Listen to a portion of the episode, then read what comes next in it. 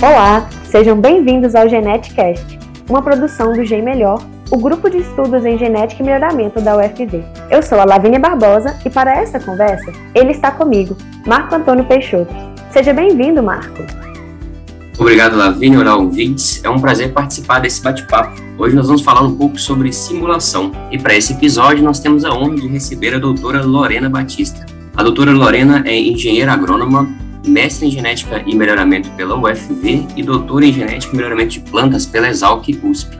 Foi pós-doutora em computação genômica pela University of Edinburgh e há três meses ela é melhorista de plantas na Lantmannen, localizado em Svalov, na Suécia, atuando como geneticista quantitativo com experiência em análise de dados experimentais em ensaios de campo, aprendizado de máquina e bioinformática. Seja bem-vinda, Lorena. Obrigada por poder participar. Preparada para as perguntas. Então vamos dar início, né, à nossa conversa. Lorena, hoje você trabalha em uma grande cooperativa agrícola com cerca de 10 mil fazendeiros atendidos e que está presente em mais de 20 países. Como foi a sua trajetória saindo da UFV até a sua chegada na empresa? Trajetória começa na graduação. Eu comecei a fazer estágio em melhoramento com o professor Tuneu, em soja. Depois eu, eu mudei o Roberto. Ele é professor da Exalc agora, mas ele trabalhava com milho no UFV. Começou o programa milho antes do Rodrigo, que está agora. E eu estava nessa equipe do Roberto e, e, ali eu ganhei gosto por melhoramento mesmo e decidi fazer o mestrado, que eu fiz com o professor Eustáquio.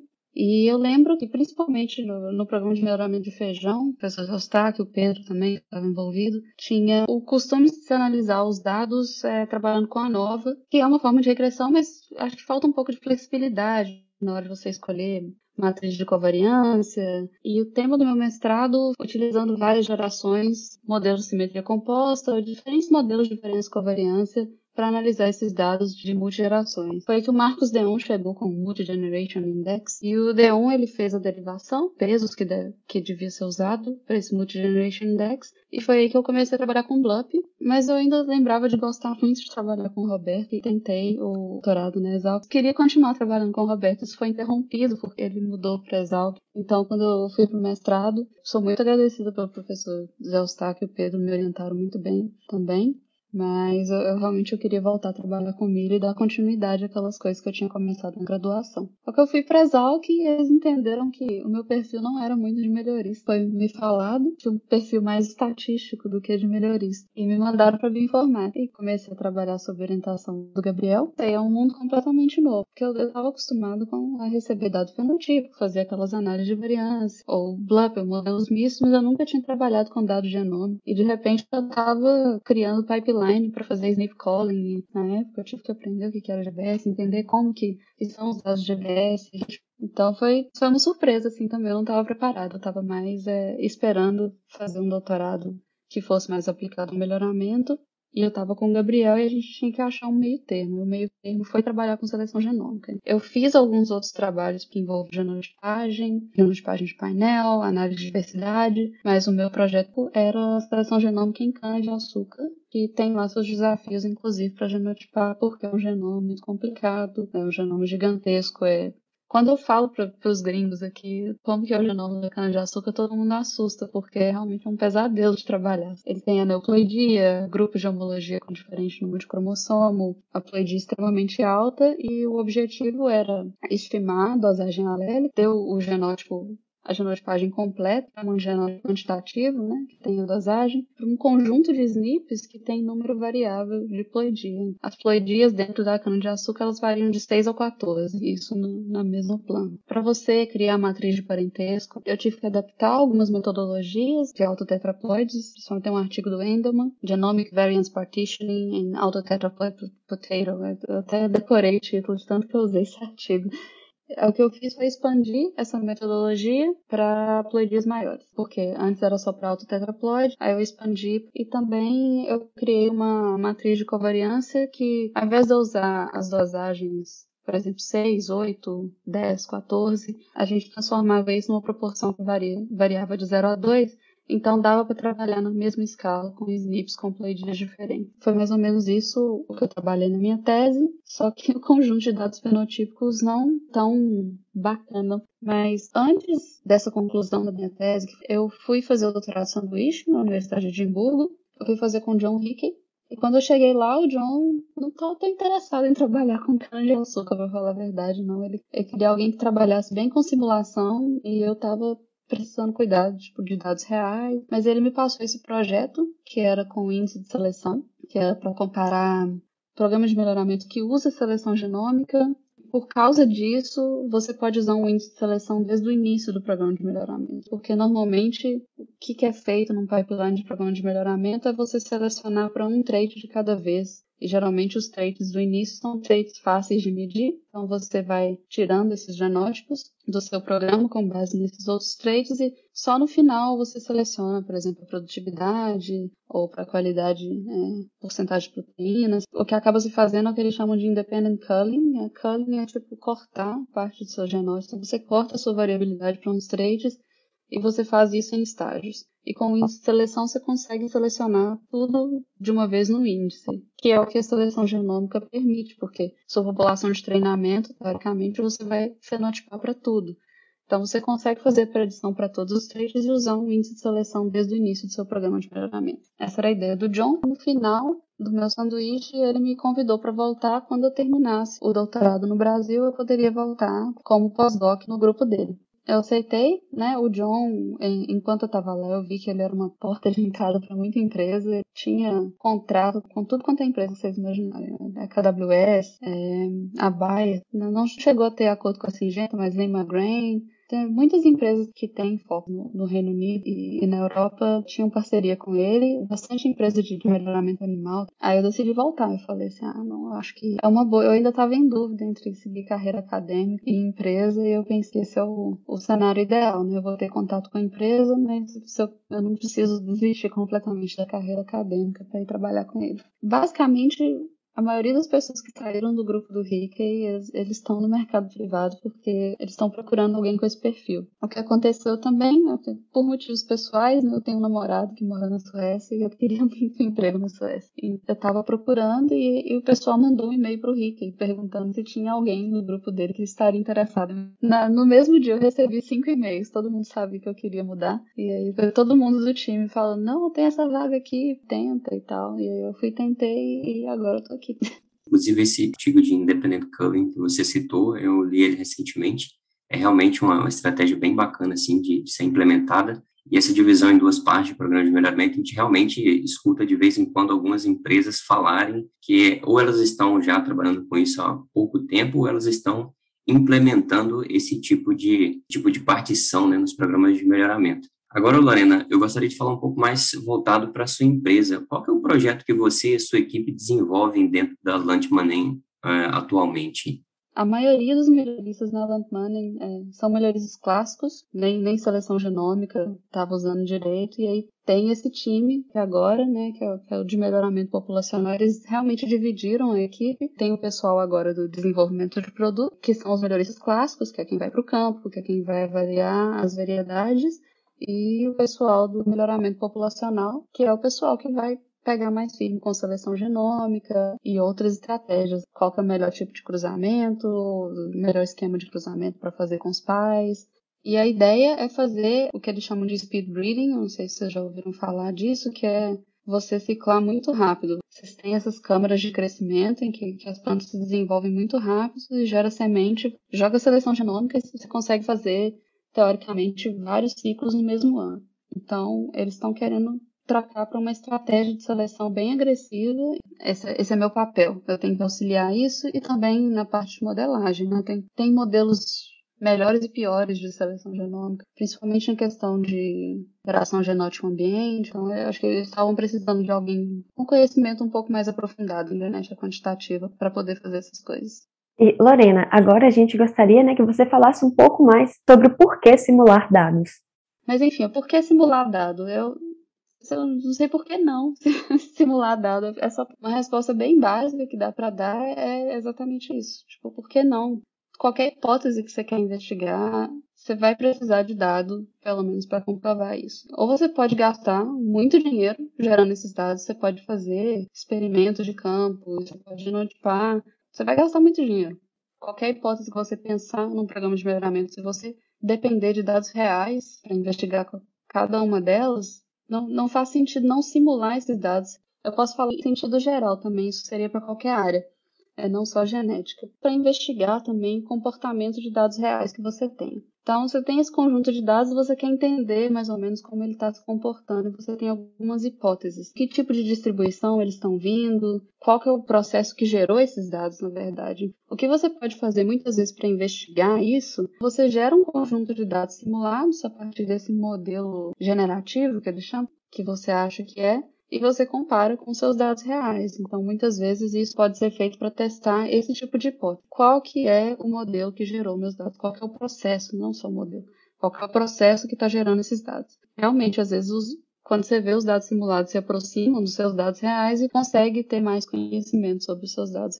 E outra coisa, quando você conhece você já conhece bem esse processo que gera os dados, você já sabe muito bem como eles são e você consegue gerar conjuntos de dados simulados que imitam muito bem os dados reais. Então, quando você já tem um conhecimento prévio né, desse processo generativo, você pode usar isso para testar ferramentas. Você quer fazer um benchmarking de algum software, você gera um conjunto simulado né, do que seriam os dados reais e pode comparar o desempenho do seu software. Principalmente, vou pensar em genética tudo que a gente faz com dado real é estimado. Você não sabe qual é o breeding value real de uma planta, mas na simulação você sabe. na simulação você consegue distinguir tudo. Então, calcula a acurácia de um modelo com muito mais confiança, porque você sabe qual é o valor real é muito útil quando você quer comparar softwares, comparar modelos. Também no caso do, dos pipelines de melhoramento, né? Não é necessariamente uma ferramenta, mas tem diferentes pipelines, diferentes designs de um programa de melhoramento e você quer testar qual é o efeito disso, por exemplo, no ganho genético essas simulações em que você conhece muito bem o modelo generativo, elas são muito boas para você comparar metodologias e ferramentas. Com genética é melhor ainda, porque a gente conhece o modelo generativo. Tem uma molécula física que você conhece muito bem o comportamento, você tem o DNA.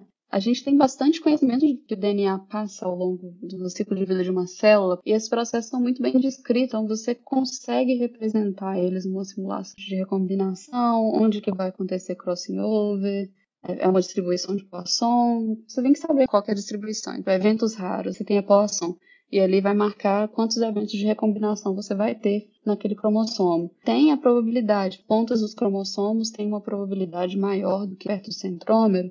Então, tudo você consegue ir alocando com distribuição de probabilidade, você chega num tipo de simulação bem realista. E a parte fenotípica, os modelos de genética quantitativa também estão muito avançados, eles são muito bons. Então, tem modelos muito bons para todo tipo de ação gênica. Você tem os efeitos aditivos, os efeitos de dominância, que tipo de distribuição que eles estão vindo, você citou a questão de simulação de pipeline de programa de melhoramento e também recentemente a gente tem visto bastante autores, né, centros de pesquisas diferentes trabalhando e publicando trabalhos relacionados à organização, né, e à simulação de pipeline de programas de melhoramento. É, dado a importância que essa simulação de pipeline tem, existe algum ponto negativo quando você está simulando um pipeline que deve ser levado em consideração? Não é necessariamente um ponto negativo, e não é culpa da simulação. O que pode acontecer é que você pode ficar muito apegado a detalhes. Tem uma regra que eu ouvi no início que é bom ficar atento. Quanto mais específica a sua simulação, menos útil ela é. A simulação ela é para responder questões mais gerais do programa de melhoramento. Então, se você ficar tentando ser muito específico, responder perguntas muito nos mínimos detalhes do programa de melhoramento, você não vai conseguir nada útil, porque a simulação, por mais realista que a gente tente fazê-la, ela é só uma aproximação. Quanto mais geral você manter sua simulação, melhor. De novo, quanto mais específico for, menos útil é aquela conclusão, porque aquela conclusão ela só vai aplicar para aquele cenário muito pequenininho. No grupo do Rick tinha uma menina, tinha, tinha uma menina, eu fiquei até com dó dela, que ela ficou, ele foi colocando tanta pergunta no artigo dela para ela responder de uma vez e tanto parâmetro para ela ir variando, e no final ela ficou com 50 mil cenários para simular. É, é, é, bastante. Ela, ela usava o servidor quase que o tempo inteiro. Ela, no meio daquilo tudo, ela perdeu até qual que era a pergunta inicial. Acho que até hoje ela não conseguiu concluir. Ela se perdeu na quantidade de perguntas. Você tem que ficar esperto com isso, porque senão, quando você vê que a quantidade de cenário está aumentando demais, acho melhor você voltar e dizer qual é a pergunta que eu realmente estou querendo responder e tenta voltar, assim. É comum até uns mil cenários, ok, eu acho que dá. É uma coisa que quem trabalha com simulação sempre fala é que você tem que ter Você tem que ter generalizações simuladas e depois você vai pegar o que é real e vai tentar associar com essas generalizações. Então, você vai simular um trait com rentabilidade 0,25 e outro 0,75. Aí a pessoa que trabalha no programa de melhoramento, por exemplo, a campo, ele vai ver qual a situação, né, qual, qual é a rentabilidade, por exemplo, do, da característica que ele está trabalhando, do trait que ele está trabalhando, e vai tentar ver quais essas inferências que a simulação fez para a característica dele e se vai dar certo, né, é, aplicar essas, esses resultados no programa dele ou não. Então, se ele trabalha com a característica com a rentabilidade menor, ele pode pegar, assim, as saídas ali que foram baseadas na simulação, né, baseado ali no trait que tinha rentabilidade 0.25. Se ele trabalha com a característica que tem uma rentabilidade maior, ele pode se basear na característica que foi simulada com a rentabilidade 0.75. Então, geralmente, isso também ajuda um pouco, né? Sim.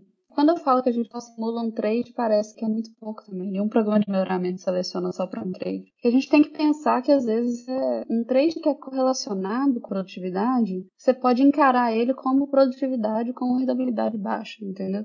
É, falamos um pouco né, sobre pontos negativos e agora gostaríamos, Lorena, que você falasse quais as principais ferramentas que nós podemos imputar dentro de um pipeline tem alguns exemplos. Um que eu achei muito útil, de mandioca. Qual que seria o número ideal de número de cruzamentos versus o número de progênios por cruzamento que você avalia na F1? A gente quer manter o custo do programa de melhoramento né, na geração F1, mantém né, um número fixo de plantas e a gente vai testando é, diferentes números de cruzamento por exemplo, são 10 mil plantas, então se eu tenho 10 cruzamentos, eu posso ter 100 progênios por cruzamento.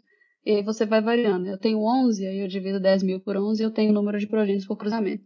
E pode testar todos os valores de cruzamento, é óbvio, testar todos, você está gastando simulação à toa. Você testa alguns intervalos, você consegue descobrir que existe né, um ótimo para cada tipo de programa de melhoramento, que vai, no longo prazo, te devolver é, maior ganho genético. Tem também quais estágios de seleção você começa a selecionar os pais. O que a gente mostrou é que em uma das simulações, pega pais de vários estágios diferentes, imaginando um programa de seleção recorrente em que diferentes estágios têm diferentes genótipos. O estágio 2 está com os genótipos que estavam no estágio 1 no ano passado e o estágio 1 está com novos genótipos. Você vai sempre atualizando cada estágio. Né? Quando você pega pais de estágios diferentes, você está pegando pais de diferentes que eles chamam de cohort. Isso aumenta um pouco a variabilidade genética e te dá mais ganho. Normalmente a gente avalia né, o ganho genético, a gente acompanha o ganho genético e a diversidade genética para cada estratégia e a gente compara elas, né, a gente plota qual é a média genética da F1 ou dos pais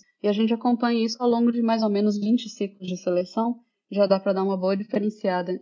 Aí a outra, se você quiser implementar a seleção genômica, por exemplo, a constituição da população de treinamento é algo que a gente pode simular com a AlphaSim também é, qual que é o tamanho de população de treinamento que a gente precisa ter para atingir os níveis desejados de acurácia.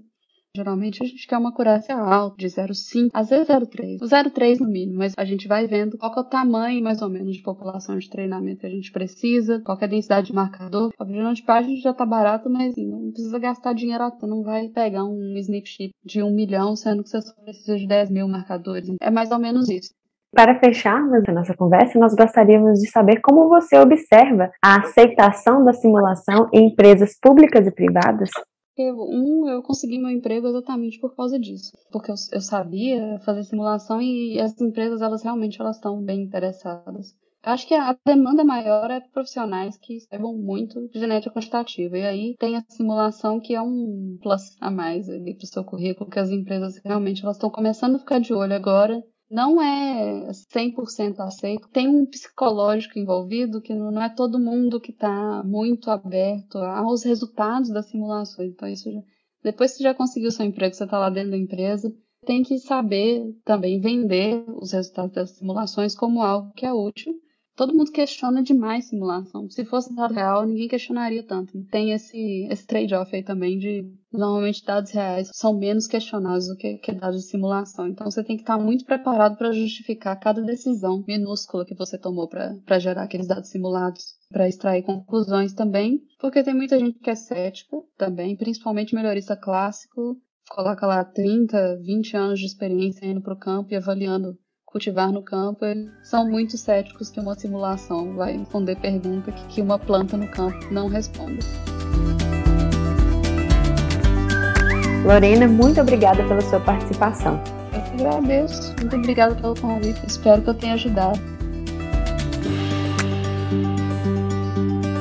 E assim finalizamos mais um episódio do Geneticast. Acompanhe-nos em nossas redes sociais, Facebook, Instagram e LinkedIn, além do nosso site www.gmelhor.com.br para deixar o seu comentário, sua crítica, sugestão ou temas para trazermos nos próximos episódios do Geneticast. Em nossas redes sociais e no nosso site, você pode saber um pouco mais sobre outros eventos que o G Melhor produz e novos episódios do Geneticast. E como você sabe, toda primeira segunda-feira do mês temos um novo episódio aguardando vocês. Um grande abraço e até mais.